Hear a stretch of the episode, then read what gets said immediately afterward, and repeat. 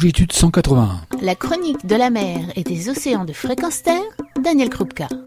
Bonjour. Au nom du requin, c'est un film sur les requins bulldog de Playa del Carmen, au Mexique. Requins bulldog qui côtoient à quelques 800 mètres le tourisme de masse sans incident. Des plages en sécurité, des requins présents. Au nom du requin, dont les protagonistes sont Steven Surina et François Sarano, réalisé par Jean-François Barthaud, vise à démystifier l'image générale du requin. Comment vivre en paix avec ces animaux qui nous dérangent Et le film nous démontre qu'à cet endroit, avec des animaux qui ont une mauvaise réputation, qui créent la polémique en raison d'incidents ou d'accidents survenus dans d'autres régions du monde, cela est possible. Chaque année, ces requins reviennent près des plages de Playa del Carmen. Steven Surina les côtoie et les étudie depuis plusieurs années. Au nom du requin, c'est non seulement un documentaire, mais l'opportunité d'en savoir plus sur ces animaux. Peut-on espérer une meilleure compréhension de la cohabitation pacifique entre hommes et requins par une étude de ces requins bulldogs à celle entreprise par François Sarano sur les cachalots de nombreuses questions sont liées à la présence annuelle des requins bulldogs au début de notre hiver sur les côtes mexicaines. Alors, l'aventure liée à ce film va-t-elle continuer?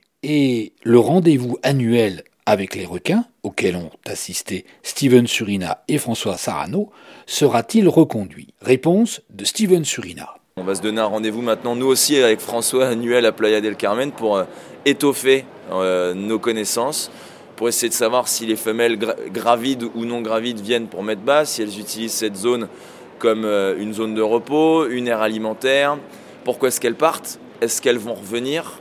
Est-ce qu'il y a des nouvelles? Est-ce qu'il y a tout ça? Donc il y a, à chaque fois que moi je vais à Playa del Carmen, j'arrive avec 1000 questions et je repars avec 10 000 questions. Je faisais mes propres recherches empiriques depuis à peu près une quinzaine d'années maintenant. Donc euh, c'est vrai que c'est bien de se faire aider par des gens qui connaissent, se faire aider par des scientifiques. Je vais demander de l'aide aussi d'autres personnes bah, pour nous aider à centraliser toutes ces informations et peut-être mener la première véritable étude sur la relation homme-requin qui peut s'établir, qui plus est du requin bulldog, euh, à proximité des plages et de l'être humain et essayer de comprendre pourquoi est-ce qu'à cet endroit-là, bah, il ne se passe pas ce qui se passe ailleurs.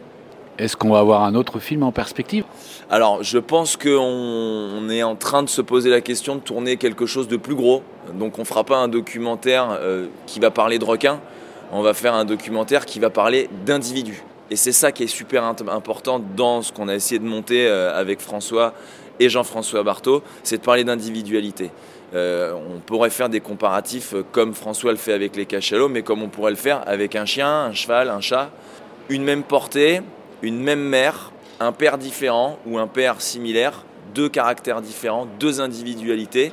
Ces requins, tous les requins ont des individualités. L'idée, c'est d'essayer bah, de le montrer à l'image. Parce que bah, quand on caractérise l'individualité d'un animal, d'un être humain ou de qui que ce soit, eh bien, on, s'affaire à essayer de mieux le comprendre. Et quand on veut mieux le comprendre, eh bien, on veut aussi éviter tout ce qui est querelle. Cette compréhension va amener, je dirais pas une protection parce que c'est pas vrai, mais, la compréhension va nous amener à être plus respectueux, plus humble, euh, faire preuve d'humilité vis-à-vis de nous en tant qu'humains parce qu'on s'approprie des territoires qui sont pas à nous.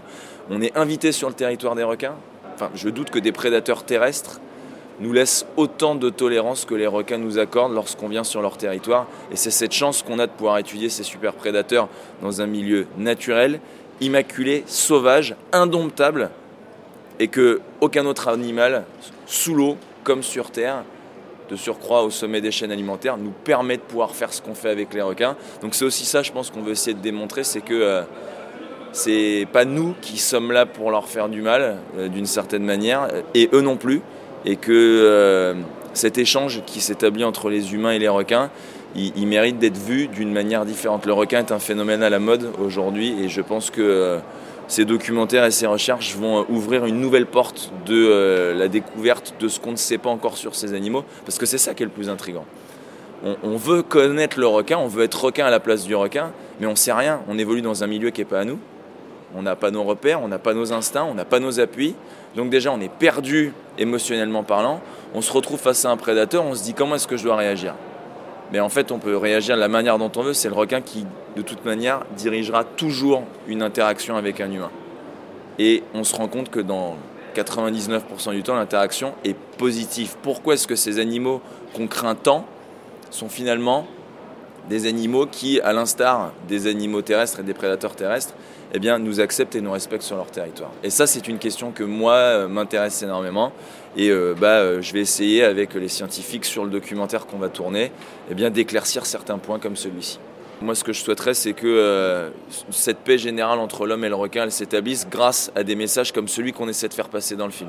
C'est-à-dire évoluer avec des requins, en les, en les comprenant, ça permet d'ouvrir les mœurs. Il y a 40 ans, plonger avec des requins, c'était considéré comme improbable. François était le premier, un des premiers à démontrer qu'on pouvait le faire hors cage avec des grands requins blancs. Nous, aujourd'hui, on essaie à travers ce film de démystifier l'image générale du requin en disant bah, par la compréhension, on a de l'émotion et cette émotion génère automatiquement du respect qui va pousser les gens à la protection. Et euh, je pense que c'est ça qu'on a voulu transmettre à travers ce film et qu'on va essayer de continuer à faire. Eh ben, on se donne rendez-vous à très bientôt. Merci, Steven. Merci Daniel. Nous avons donc une suite probable et documentée pour continuer à entendre Steven Surina ou François Sarano parler au nom du requin. Mais en attendant, et pour aller au-delà du film, je vous propose dans les prochaines chroniques de s'interroger aussi, comme d'autres l'ont fait, sur la différence de comportement en matière de cohabitation avec les requins bulldogs en différents endroits de la planète, et pour ce qui nous concerne, sur l'île de la Réunion où la pêche punitive est organisée. Je vous propose aussi de découvrir des sujets liés aux requins, sur l'appâtage, le feeding, ou encore sur les légendes ou idées fausses à leurs propos et sur leur comportement. On retrouvera ainsi Steven Surina, François Sarano, mais aussi Eric Clua, scientifique, qui nous donnera des informations et sa perception des pratiques et des comportements des requins. Retrouvez et podcastez cette chronique sur notre site fréquenceterre.com.